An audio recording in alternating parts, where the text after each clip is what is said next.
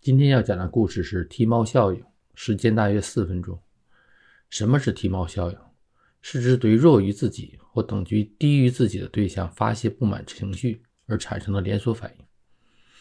人的坏情绪一般会沿着等级和强弱组成的社会关系链条依次传递，由金字塔尖一直扩散到最底层。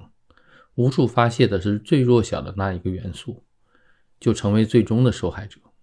先讲一个故事：一位公司老板早晨出门的时候和太太起了争执，太太非常生气，骂了他一顿。老板到了办公室，越想越生气。正好下属过来汇报方案，他拿起方案，满脑子都是太太无理的辱骂。他生气的把方案丢到桌子上：“什么破方案，重新改！”下属拿着报告退出老板办公室，想到自己白白加班一晚上。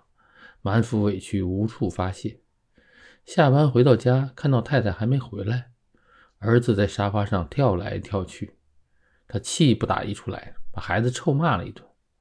孩子心里窝火，回到了自己的房间，旁边的猫冲他喵喵叫了两声，他对着猫狠狠踹了一脚，猫逃到街上，正好一辆卡车开过来，司机赶紧避让，恰好撞向了下班回家的老板。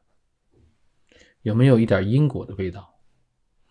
在今天这个时间点，强调这个踢猫效应更有现实意义。整个世界都遭遇到疫情，而且给大部分人带来生活上的不便和经济上的损失。很多人都在寻求情绪上的释放。当他们认为受到了不公平的对待时，非常容易把怨气和愤怒宣泄在弱者身上。如果这样的人积聚的越来越多，那我们每个人的人身安全将处于时时刻刻的危险之中。我呼吁，哪怕仅仅是出于理性的利益考虑，不要把坏情绪带到下一个环节。我们需要维护一个安全的社会环境。在家庭关系中，如何应用踢猫效应来进行改善呢？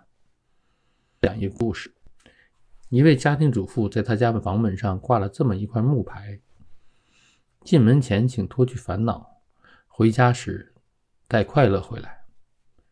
有人询问那块木牌的作用，女主人解释说：“有一次我在镜子里看到一张充满疲惫的脸，一副紧锁的眉头，忧愁的眼睛，把我自己吓了一大跳。于是我开始想，孩子、丈夫看到这副愁眉苦脸时会有什么感觉？假如我面对的也是这副面孔，又会有什么反应？接着我想到孩子在餐桌上的沉默。”丈夫的冷淡，这些事实背后的起因不在我的家人，真正的起因竟然是我。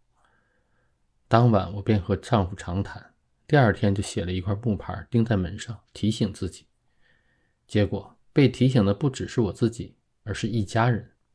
这家人及时的觉醒，让这个家庭又焕发出生机。如果我们稍稍用心，把这种豁达和体恤用于生活工作的各个方面。踢猫这条恶劣的情绪传递链就能被截断了。你对这个故事有什么看法？请在评论区留言。如果你对这个节目感兴趣，可以订阅本专辑。今天的节目就到这里，谢谢大家。